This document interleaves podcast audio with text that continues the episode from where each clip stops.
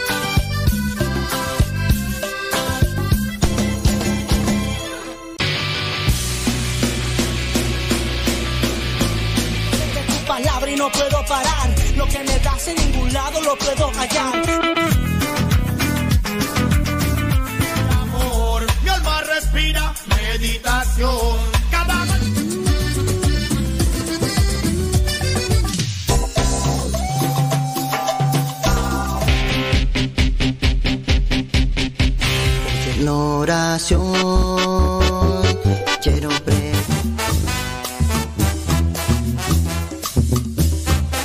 Más géneros en música católica, aquí en radiocepa.com, la estación por internet de los misioneros servidores de la palabra.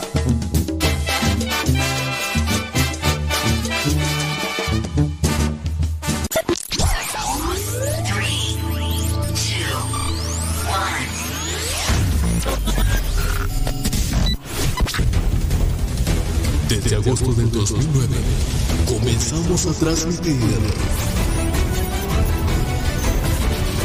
Gracias a Dios y gracias a ti. Radio Cepa, una radio que forma e informa.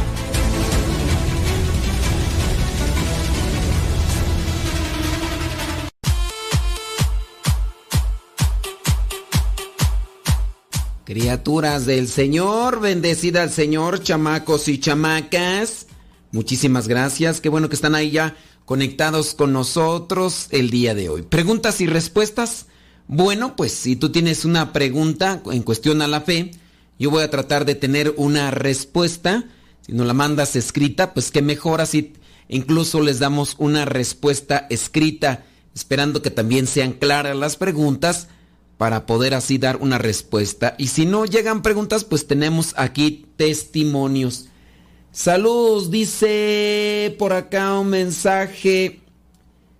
Dice, padre, dice, mi suegra es de los testigos de Jehová y últimamente me llama los domingos para leerme unos versículos de la Biblia. Yo, por ser amable, la dejo.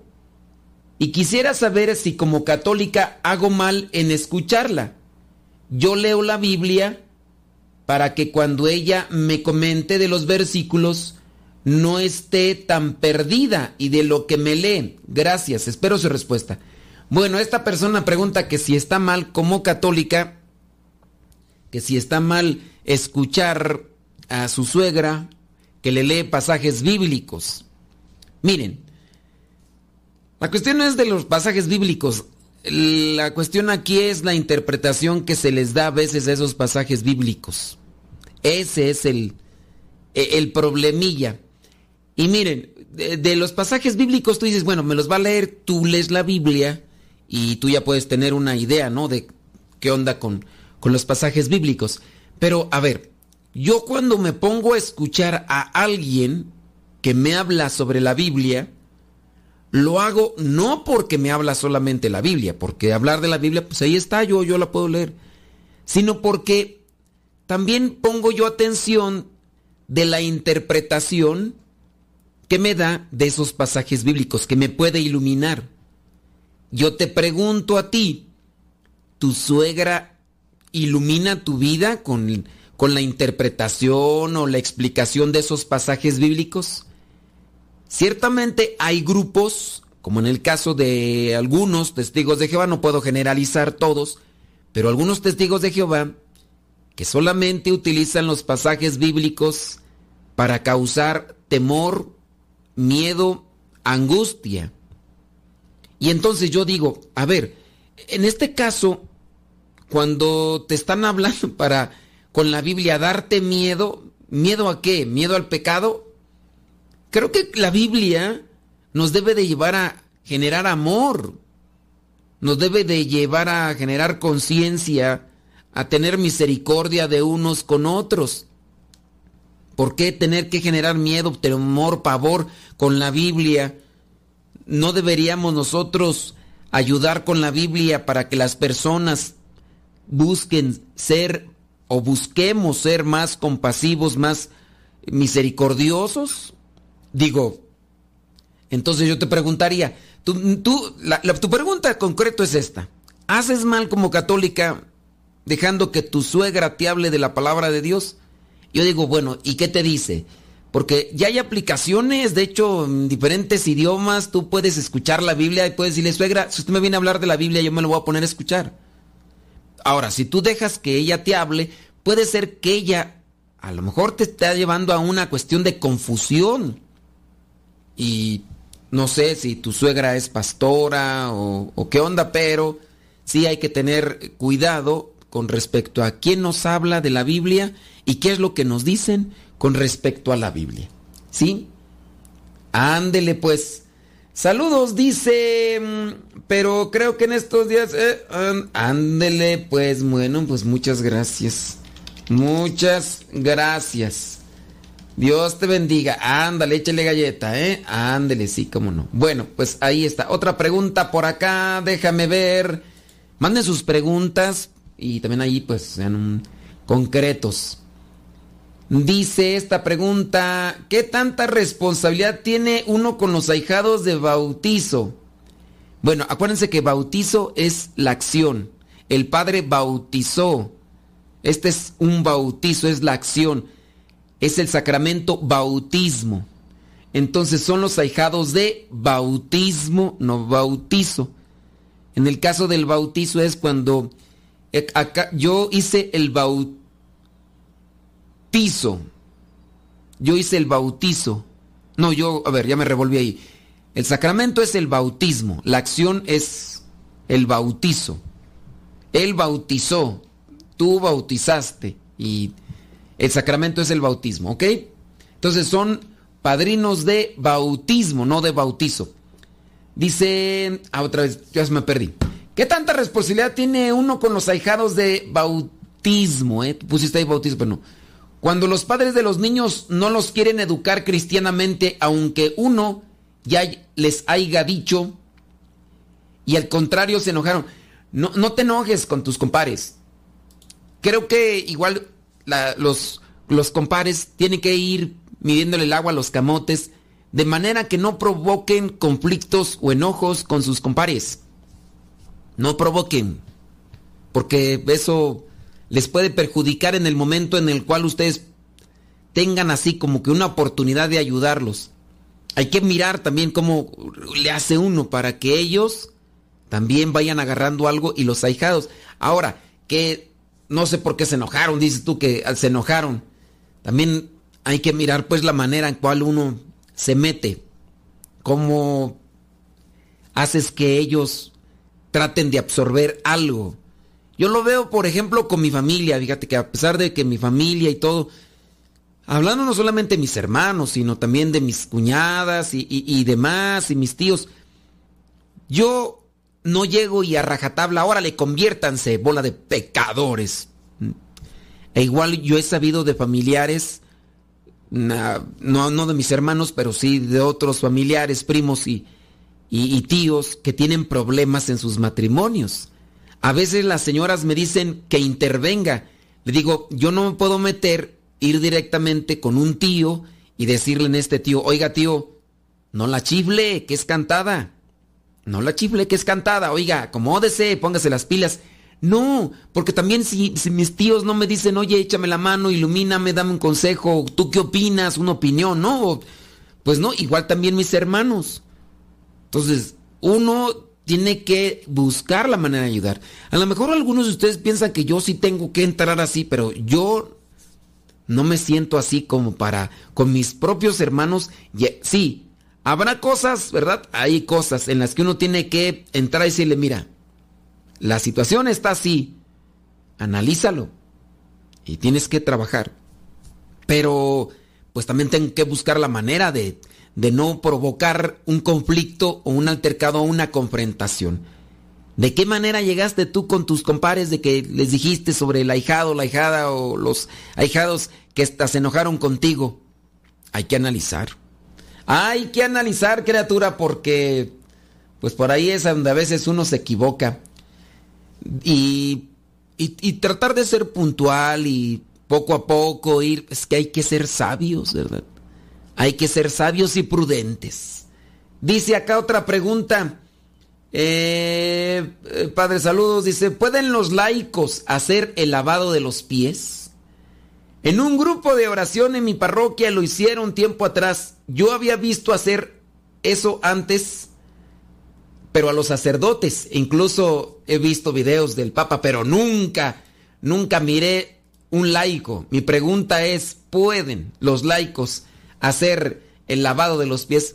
Sí, lo que vendría a ser este signo del lavatorio de los pies propio de la misa del jueves santo. Y sí, sí puede, un laico. Es un signo, es un signo, no es un sacramento, no, no es, es un signo. Ni siquiera es un sacramental, como para decir, uy, es que está haciendo un sacramental. No, espero que sepas la distinción entre sacramento y sacramental. Pero ni siquiera el lavatorio de los pies es un sacramental como para decir, no, no lo pueden hacer los laicos. No, es un signo, es un signo referente recordando lo que vendría a ser esa última reunión que tuvo, bueno, no última reunión, sí, esa última reunión, ese último momento en el que estaban compartiendo esa cena pascual Jesús con sus apóstoles, la última cena llamada así, es un recordar y ese es un signo característico, incluso hasta pedagógico, para mostrar cómo Jesús quiso decirle a sus apóstoles, ¿saben qué? Yo, siendo Dios, Vine no para ser servido, sino para servir. Háganlo ustedes también con los demás. Y ya también encontrando ahí, por ejemplo, la postura de, de Pedro, cuando no se quería, dice, bueno, si no quieres que te lave los pies, no vas a participar de mi reino. Y, y ahí cuando vino este Pedro le dijo, no, no, no, no. Entonces, si es así, este, no solamente mm, lávame los pies, también lávame la cabeza. tampoco quieres, no sé, es exagerado, pero... Entonces, son formas como didácticas, que también eh, pedagógicas, con las cuales nuestro Señor Jesucristo nos muestra cómo debemos de comportarnos nosotros ante los demás en la sociedad. Pero sí, sí puede hacer.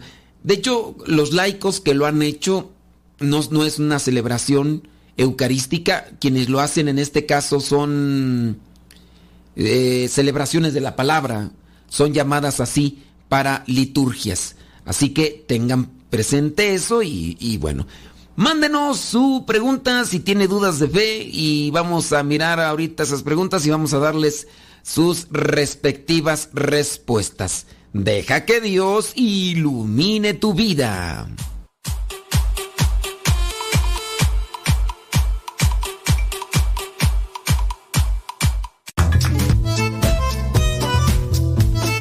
Si tienes preguntas para el programa, ve a la página de Facebook Programa Evangelizar sin Tregua y ahí déjanos tu pregunta y también ten paciencia para que podamos responder. Recuerda, la página se llama Evangelizar sin Tregua. Programa Evangelizar sin Tregua. Así se llama la página, Programa Evangelizar sin Tregua y ahí déjanos tu pregunta y vamos a responderte aquí en el programa.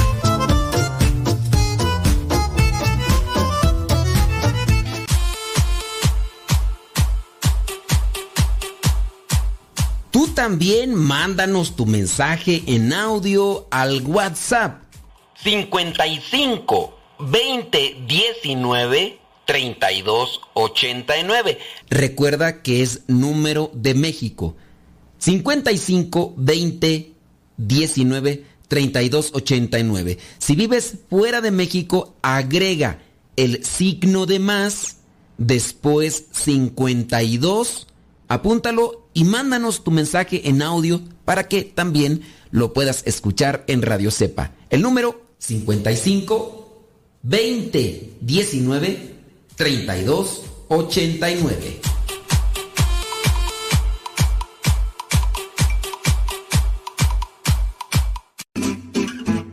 Mamá, ya te dejé mi ropa para que la laves. Mamá, ¿no has lavado los trastes? Vieja, ¿a qué horas me planchas la ropa? Las obligaciones del hogar son de todos los que viven en el hogar.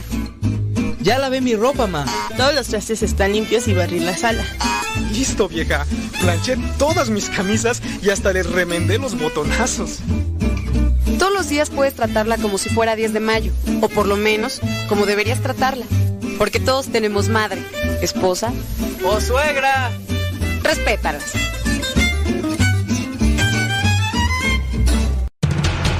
Radio Cepa, Radio Católica por Internet que forma e informa.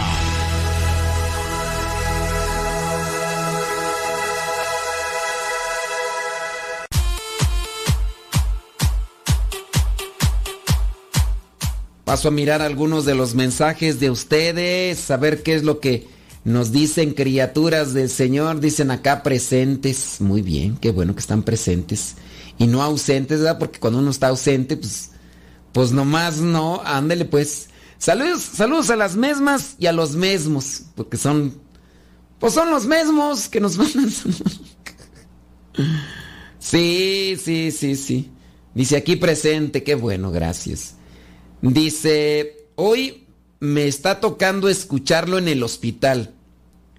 Dice, ah, muy bien, está ahí con lo de una terapia. Dice, y estoy aquí parando oído para quedarme con algo de lo que nos va a compartir. Qué bueno, bendito sea mi Dios. Dice por acá otro mensaje. Dice, aquí estamos presentes. Bueno, espero que estén presentes y no ausentes. Gracias. Saludos a los mismos y a las mismas. Saludos, dice. Acá también escuchando. Ándele pues, gracias. Déjame ver quién más tú. Dice aquí ya lista. Bueno, pues lista o... o lista o no sé, ¿verdad? Pero hay que estar ahí chipocludamente. Estaba por ahí mirando los testimonios. Encontré uno que dice, su madre se convirtió justo a tiempo de darle el consejo que le salvó su vida. El consejo fue, entra en una iglesia, Pasguat, no es cierto, Pasguato no, le dijo, hijo. Dice, en la época en la que triunfaban aquellos grupos de los muchachos, dice, sobre todo, es que aquí están los nombres de Boys to Men, Bastard Boys, allá en aquellos tiempos. Dice, lo hacía en ese estilo cuatro jóvenes. Dice que lograron un gran éxito con un título allá en tal, en el año por allá, el 97, 1997. ¡Uts! Pues yo, yo para el año 1997, yo ya traía ideas como que de hacerme misionero. Tú. Sí, sí, sí, el Boys to Men, los Bastries Boys, sí. ¿Quiénes más estaban en aquellos tiempos tú? Bueno, este chavo que pertenece ahí dice, uno de los miembros de, de ese grupo, Steve J. Gunnell, dice, hoy es realizador de cine y televisión, acaba de dirigir junto con su esposa una película sobre todo lo que concierne al más allá y habla sobre el infierno, el paraíso, dice el apocalipsis, y ya dice aquí cómo se llama la película sobre la muerte con el recorrido. Dice, interrogando, dice que esta película es como una película documental. El señor Steve dice que realizó, interrogando a personas, dice que tratan sobre estos temas, de, sobre la muerte, y dice, eh, entrevistó a religiosos, sacerdotes, a médicos, incluso a un arzobispo, Dice, lleno de sueños de hacer cine, este, este señor ahora Steve llegó a París en el año 1996 para participar en un casting y resultó ser de casting de, de música, no tanto de películas, sino de música. Le preguntaron si sabía cantar y bailar y dijo que sí, porque su padre era cantante de rock y su madre era bailarina. Dice que él tenía esos genes conocía los trucos del oficio y fue así como entró en aquel grupo que se hizo famosillo. Era primavera y su vida había dado un vuelco imprevisto. Pero él tenía ganas de hacer cine y todo demás. Fueron tiempos de gloria, dice, de millones de discos vendidos, de dinero fácil, pero también dice de vicios, alcohol y de una vida que no controlaba recordaría años después en un libro autobiográfico donde pues hablaba sobre todas esas cosas. Estuvo en el grupo del año 96 cuando llegó ese casting hasta el año 99 cuando ya el grupo se disolvió. De repente la nada, tres años de éxito, muere el fenómeno, el fenómeno que existía en aquellos tiempos el fenómeno que llamaban como el boys, boys band, que eran puras como grupos así, esos de bandas. Y entonces, pues terminó ese fenómeno, y así como terminó el fenómeno, ¿verdad? De la quebradita, de la lambada, de, pues así, del duranguense, ¿verdad? ¿Te acuerdas del duranguense? y, y, así poco a poco van llegando unos que el reggaetón, que el perreo, que el trap y que tanto, y quién sabe qué en el futuro, qué otras cosas. Bueno, llegaron entonces, se olvidaron la gente, y ya después andaban por las calles y ya nadie los reconocía porque pues ya, ya no estaban en la popularidad.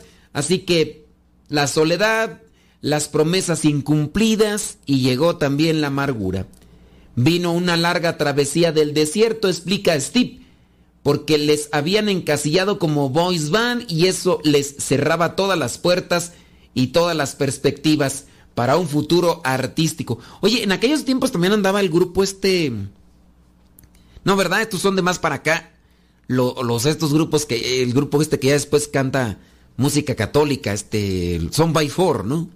El Son by Four era así como una copia de Voice to Men, ¿no? Y que, pues, y sí, o sea, ganaron un Grammy con una rola y, y ya después se salió el cantante, ¿no? Y quedaron los tres, estos chavos de Puerto Rico y ya después uno de ellos se metió a estudiar teología. Eran, pues sí, ya dejaron todas aquellas vidas y ya hicieron un disco, dos, tres, creo por ahí, cuatro discos como, como grupo, este, Son by Four, eran Son by Four.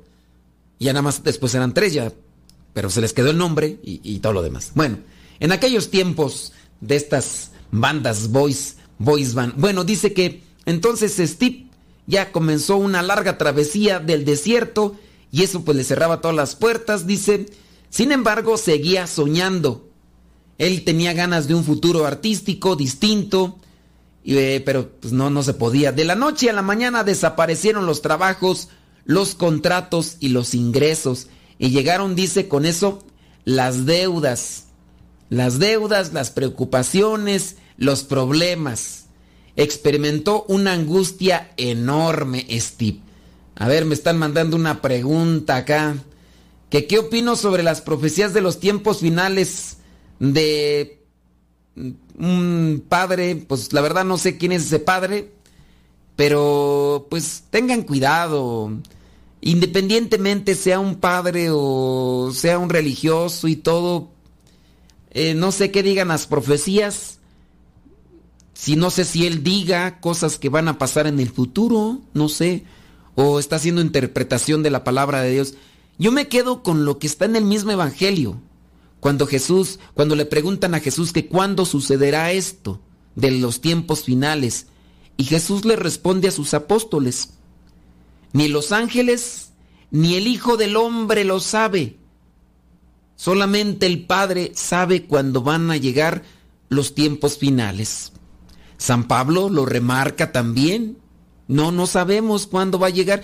Va a llegar esos tiempos finales como un ladrón. Puede ser de la noche a la mañana llega, sin previo aviso.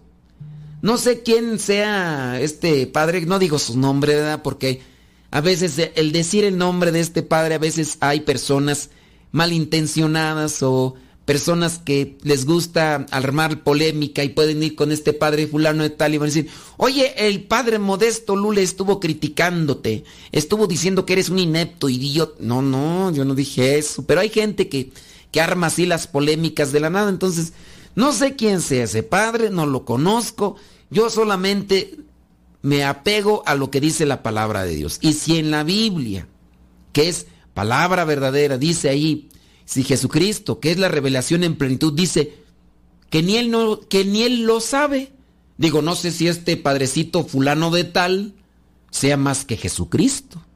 Pudiera ser, no lo sé, pero yo la verdad, yo no, no, no, yo hago en un lado.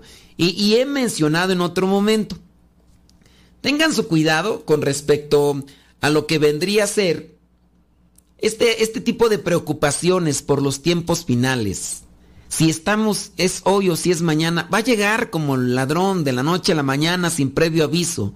Más, más que preocuparse por el final, yo me preocupo por el ahora. Que, que en el ahora yo esté haciendo la voluntad del Señor. Le preguntaban a Domingo Sabio, ¿y si te tocara y si te avisaran que en una hora te vas a morir, qué harías? Seguir jugando. Es niño. Le toca hacerlo de niño, que viva la voluntad de Dios, le toca. ¿Ya? ¿Qué, ¿Qué, eres tú? Ama de casa, vive, ama, respeta, sirve, lleva a tus hijos al... Estás muriendo, angustiándote por, por el fin de los tiempos ah, y estás viviendo en el más allá sin vivir el más acá. Te va a decir, pues qué sonsa, qué sonsa, pues estás fijando en algo que todavía ni, llega y lo que tenías que haber vivido en el presente, no lo viviste. Oye, pues, si nos, van a decir, o que es que sonso o qué sonsa, ¿eh? para que no se vayan a sentir, ¿eh? porque sí, pues, ya, échenle galleta ahorita en el presente, vivan con amor, vivan buscando la pureza de vida, echándole ganas. No se me, no, no, no se me desconcentren. No se me vayan más allá de la, de ya. Van a decir, por eso no mando preguntas. Mira, no, no estoy diciendo nombre, no mando preguntar. Y yo estoy dando mi opinión, estoy dando mi opinión, así que yo me pego a lo que dice la palabra de Dios. Y si gusta, pues síganos, síganos mandando sus preguntas y ahorita les respondemos.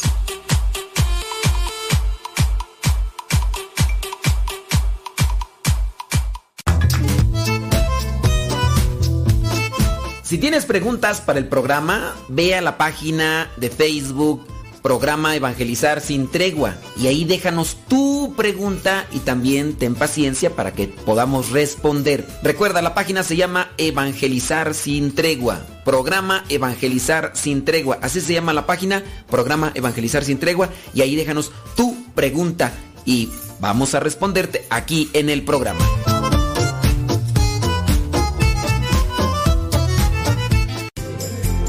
Continúa con nuestra programación. Estás en radiocepa.com, emisora católica de los misioneros servidores de la palabra. Síguenos por Twitter y Facebook. Búscanos como Radio Cepa.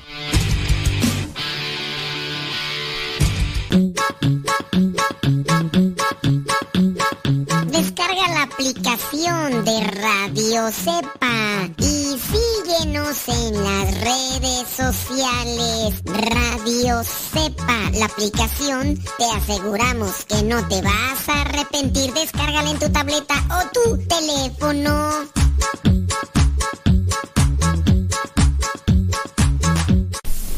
Estamos evangelizando por medio de la radio.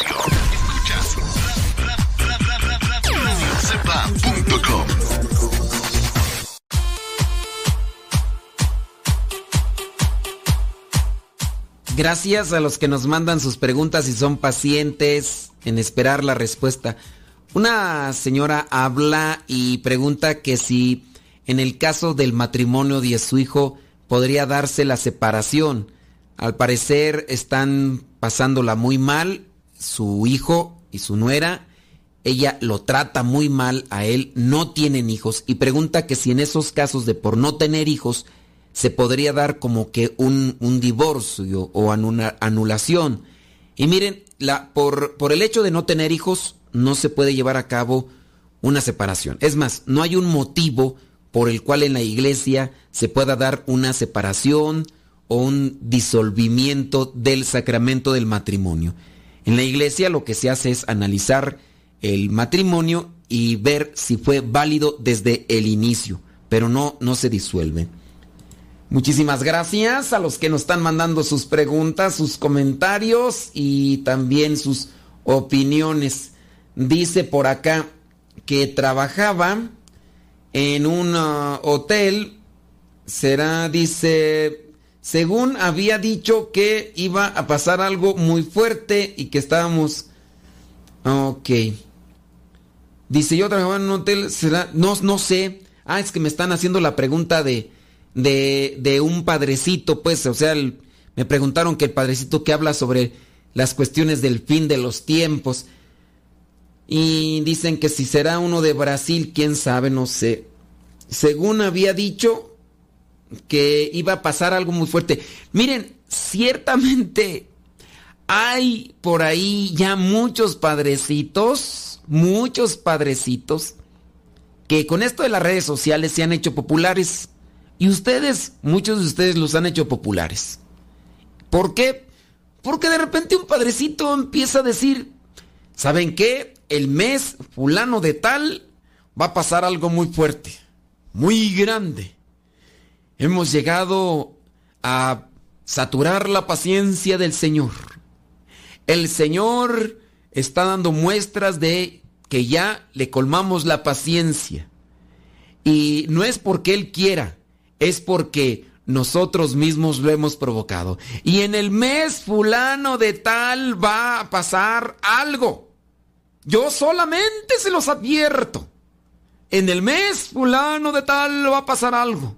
Dios me lo ha revelado. Oigan, ya estamos cayendo en lo que, caen, en lo que caen algunos dirigentes de sectas. Sea el padrecito fulano, hasta si sale un obispo.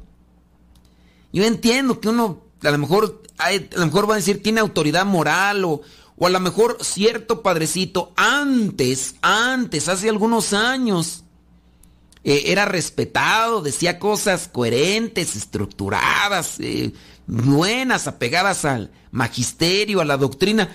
Pero si de repente ustedes notan que ya se le está rayando el disco, pues ustedes también sean colmilludos. Porque de repente por ahí, les digo, sin decir nombres, sin decir nombres, ciertos padrecitos por ahí dicen que tuvieron cierto tipo de viajes astrales, unos fueron al purgatorio, otros fueron al, al infierno y que vieron no sé qué y que vieron no sé cuánto. Por ahí una cantidad de padrecitos también que son exorcistas cuando nadie les ha dado ese ministerio de ser exorcistas. Por ahí hay varios sacerdotes que se presentan como, como exorcistas y les dicen que esto y que el otro y que aquello. Soy exorcista de no sé dónde, no sé dónde. Miren, es como por ejemplo, el ser exorcista es un ministerio que se otorga para una diócesis en específico. Si este sacerdote está brinque y brinque de diócesis en diócesis en diócesis, o en su caso, este sacerdote ya ni está ni en su propio país porque ahí ya no buscó asilo en otro país y por caridad o porque hacen falta sacerdote y le dieron la bienvenida y todo, y ya pero hay sacerdotes que se presentan así como exorcistas, que porque los dijeron que eran exorcistas allá en la Dios de hace no sé cuántos años. No, el caso también, ministros extraordinarios de la comunión. Tú vivías en otro lado, allá te dieron el ministerio, ser ministro extraordinario de la comunión, te cambiaste de país, te cambiaste de casa, te cambiaste de diócesis. Ese ministerio allá ya no es válido, no llegues a decir, ay, soy ministro extraordinario de la comunión. Eras chiquitín eras cuando estabas allá en la otra parroquia. Allá, y ese ministerio, ¿quién te lo da? El obispo. El de ministro extraordinario de la comunión. Si te lo dio el párroco, habría que preguntarle. Si el obispo autorizó al párroco para que te diera el ministerio, está bien. Si el obispo no autorizó al párroco y el párroco de así nada más por querer tener manos ahí que le dijeron, eh, ven para acá, te voy a hacer una oración y vas a quedar como ministro extraordinario. No, eso no vale. Lo mismo para el ser sacerdote exorcista. El obispo tiene que también ser colmilludo, analizar y ver qué onda con los sacerdotes. No va a poner a uno que ande por la calle de la amargura, tú. No, también eso es como un llamado, una vocación. ¿Te imaginas? El obispo pone a un sacerdote ahí para que sea exorcista y anda por la calle de la amargura. Le va a pasar como a los judíos en los hechos de los apóstoles cuando andan por ahí aquellos judíos haciendo exorcismos.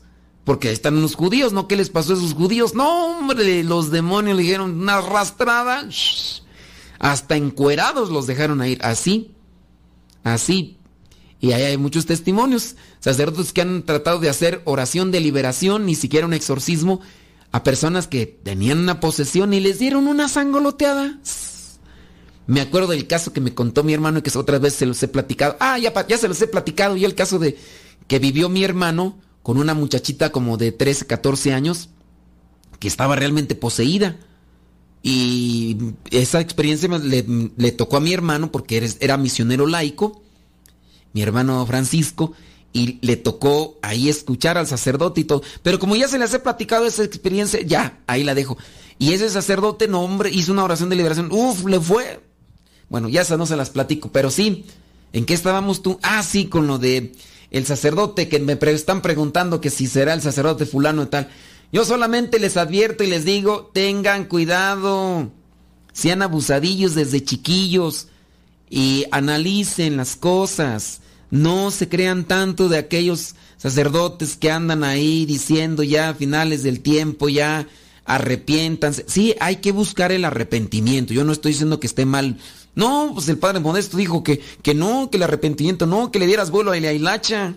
Allá hasta que se te marchitara el asunto, ya hasta que se te cayera ahí de gonorrea. No, ¿qué pasó? ¿Qué pasó? ¿Qué pasó? ¿Qué pasó? No. Yo no estoy diciendo eso. Sí, hay que llamar al arrepentimiento. Hay que buscar la conversión. Hay que vivir o buscar la vida de santidad. Hay que buscar la vida de santidad, esforzarla, esforzarse en vivirla. Si se cae, hay que levantarse y todo. Pero no andar queriendo asustar a la gente con que ya viene el fin del tiempo y todo. Y, luego diciendo ya en específico, en tal mes va a pasar algo. Acuérdense de mis palabras, acuérdense de mis palabras, arrepiéntanse, ya estamos en los días finales, ya es- Oye, ni, ni Jesús dijo eso, hombre, ya. Fíjate, eh, las formas de cómo predicaba Jesús y cómo las a veces las tenemos nosotros. Entonces, tengan por ese lado mucha precaución y mucho cuidado. Y si ustedes ven que a mí ya también se me está rayando el disco, que ya me está patinando la canica, ya la, la pirinola esa ya, ya se está ahí barriendo, ya ustedes también díganme, ya, ya, ya. Ya chole con lo mismo, ya está diciendo cosas que ya están desfasadas, que ya no son correctas. Una cosa es que esté medio loco para hablar, pero una cosa es que diga lo que eras. O sea, hay algo ahí de distancia y hay algo ahí de... ¿Ok? Bueno. Sale, vale, vámonos. ¿En qué estábamos tú? Estábamos con el testimonio de Steve, este que perteneció a un grupo de, de los Bam Boys de aquellos tiempos y que ya después eh, comenzó por ahí a meterse, eh, pues ya terminó aquella moda y terminó de estar en aquel grupo y empezaron las deudas, las preocupaciones, los problemas y dice que como vino el dinero abajo, ya no había trabajo y lo que tenían en algún momento y como estaban también metidos en los vicios, pues también vinieron las deudas, ¿no? Al estar metidos en los vicios no son buenos administradores del, dinero y comienzan ahí a, comprar lo que, qui- quieren y lo que no tienen y piensan que el dinero va a seguir fluyendo de la misma manera y, y en la misma medida y cantidad y pues nomás no. Eh, malos administradores. Tras las luces cegadoras de los flashes se encontraba con una en un agujero negro. La nada le aspiraba e iba a perderse en ella, así como si fueran los hoyos negros. Cuando estaba en lo más hondo de esa angustia, perdido por las calles de Londres, donde se había exiliado en aquella época, se le ocurrió llamar a la mamá, a su madre, con quien no había hablado por teléfono hacía varios años. Así que Steve tuvo un- una luz en ese momento y dijo, le voy a hablar a alguien, a alguien que me conoce, alguien que me da buen consejo, que siempre quiere lo mejor de mí. Digo, sin duda por ahí también hay mamás medias desquiciadas, medias deschavetadas, medias destronadas, pero la mayoría de las mamás buscan nuestro bien. Y entonces Steve le marcó a la mamá. ¿Y qué pasó? Le contestaría, ¿tú a quién le pides consejos cuando andas así medio atribulado? ¿A quién buscas para que te oriente de alguien que ya te ha acompañado? Bueno, coméntame, platícame, dime y ahorita leo tu comentario. Deja que Dios ilumine tu vida.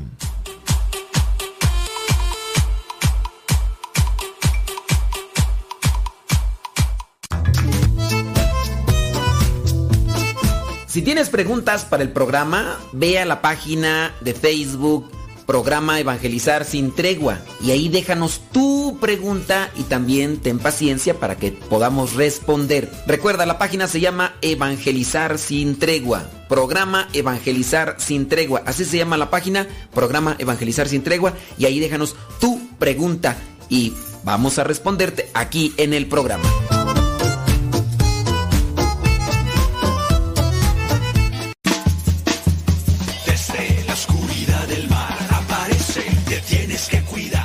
Tío Modesto, cuando vengan me cantan la canción de como un tiburón.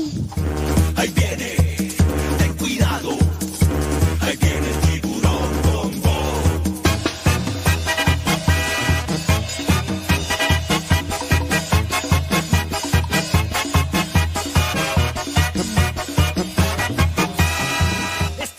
Todo, todo, todo lo que siempre has querido escuchar en una radio. Música, noticias, educación, información, orientación, compa- compañía. Todo, todo, completamente todo.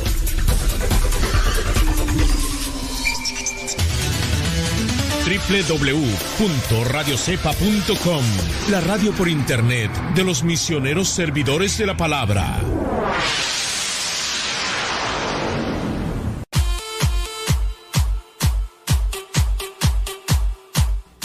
Tengan mucho cuidado, de verdad, con tantas cosas que aparecen por ahí.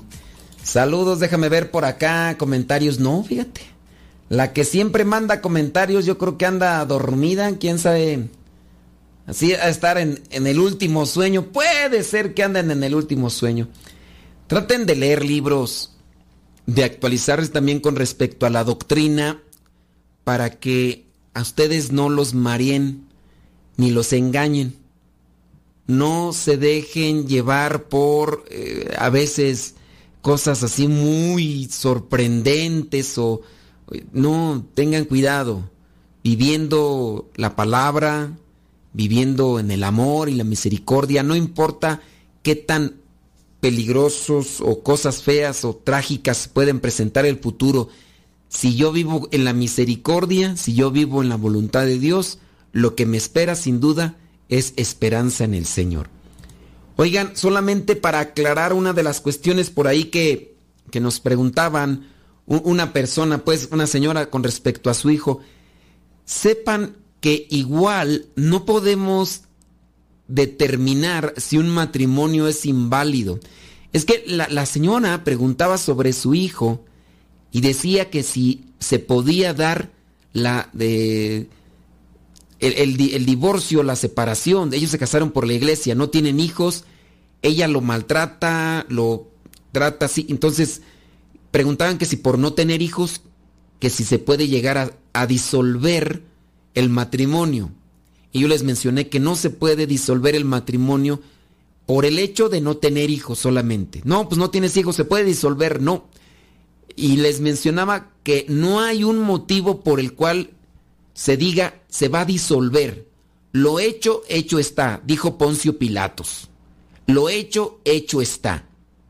Ahora, que si en su caso su, su, su hijo quiere buscar a ver si es válido o fue válido su matrimonio, que lo busque, lo busque en el tribunal eclesiástico.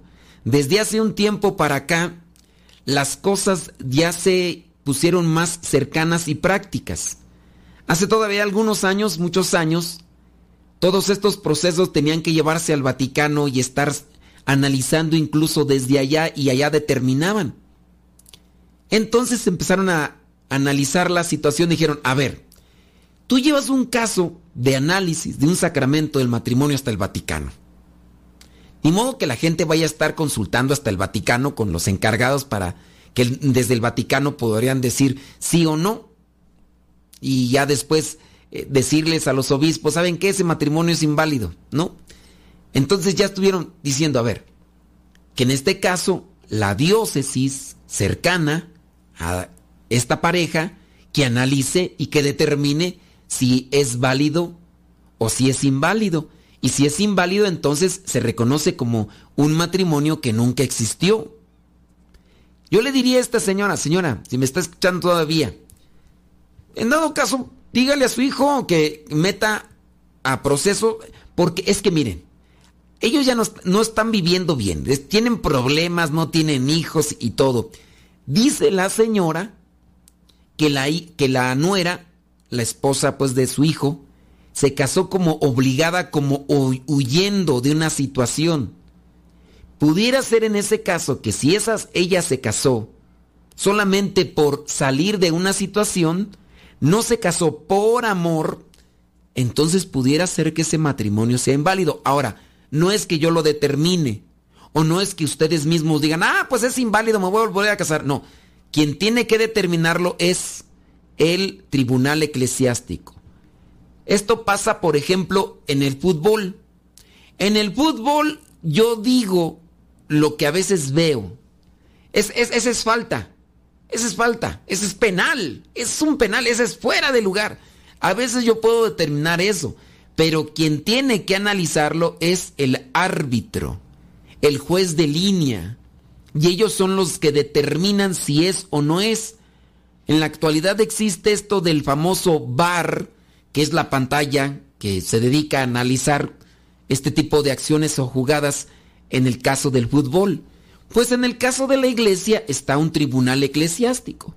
Si tu hijo dices que no está bien y que a lo mejor quieren buscar saber si, si fue válido o no, pues que lo someta a juicio y ya le dirán si sí o no. Si la señora se casó por salir de una situación de su casa y no se casó por amor, pudiera ser que ese matrimonio sea inválido. Y le van a decir en el, en el tribunal eclesiástico.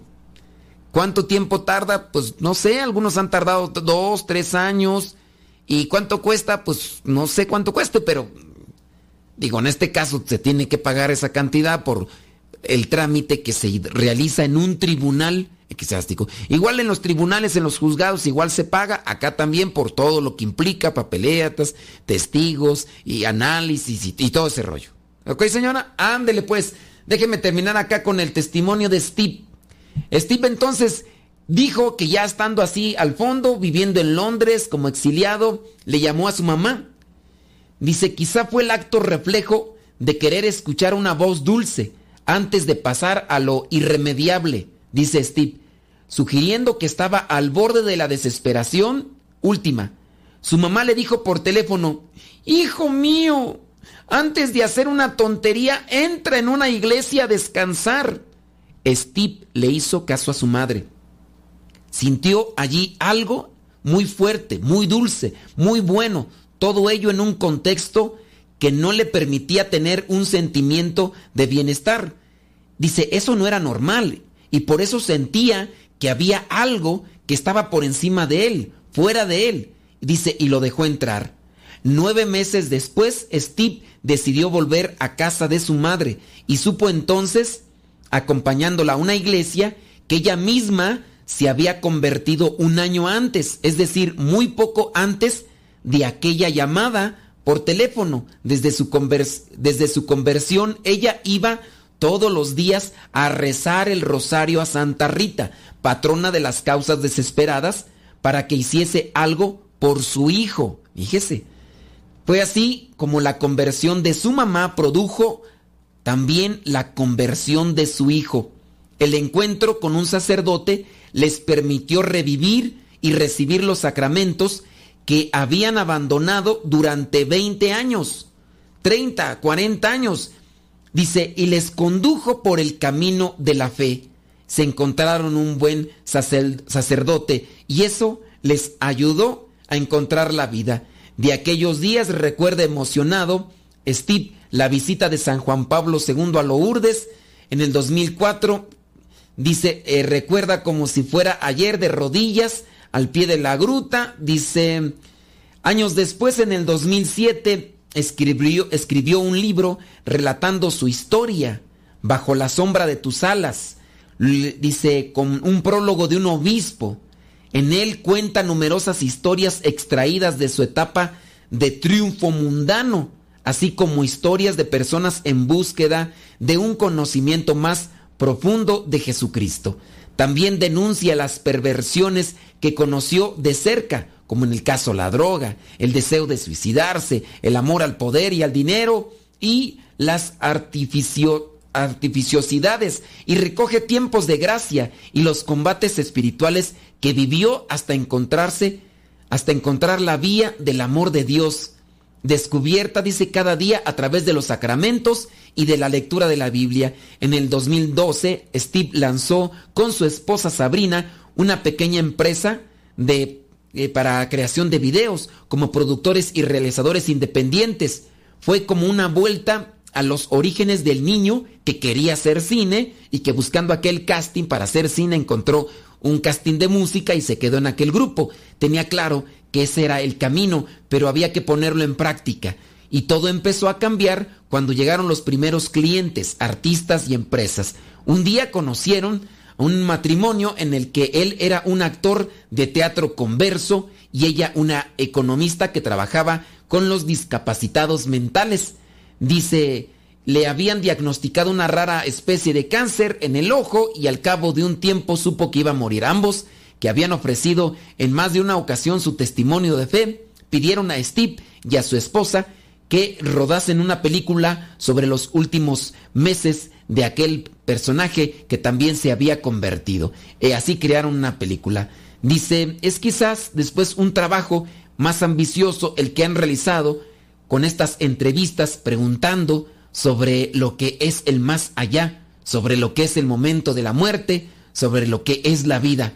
Pero todo esto, dice, les ha ayudado para encontrarse más con el mensaje de Dios, encontrarse con ellos mismos, encontrarse con aquella luz que los ha llevado cada vez más para ayudar a otras personas, con aquellos más necesitados. Este es el testimonio de este señor que se llama Steve Gunell y también junto con su esposa que se llama Sabrina.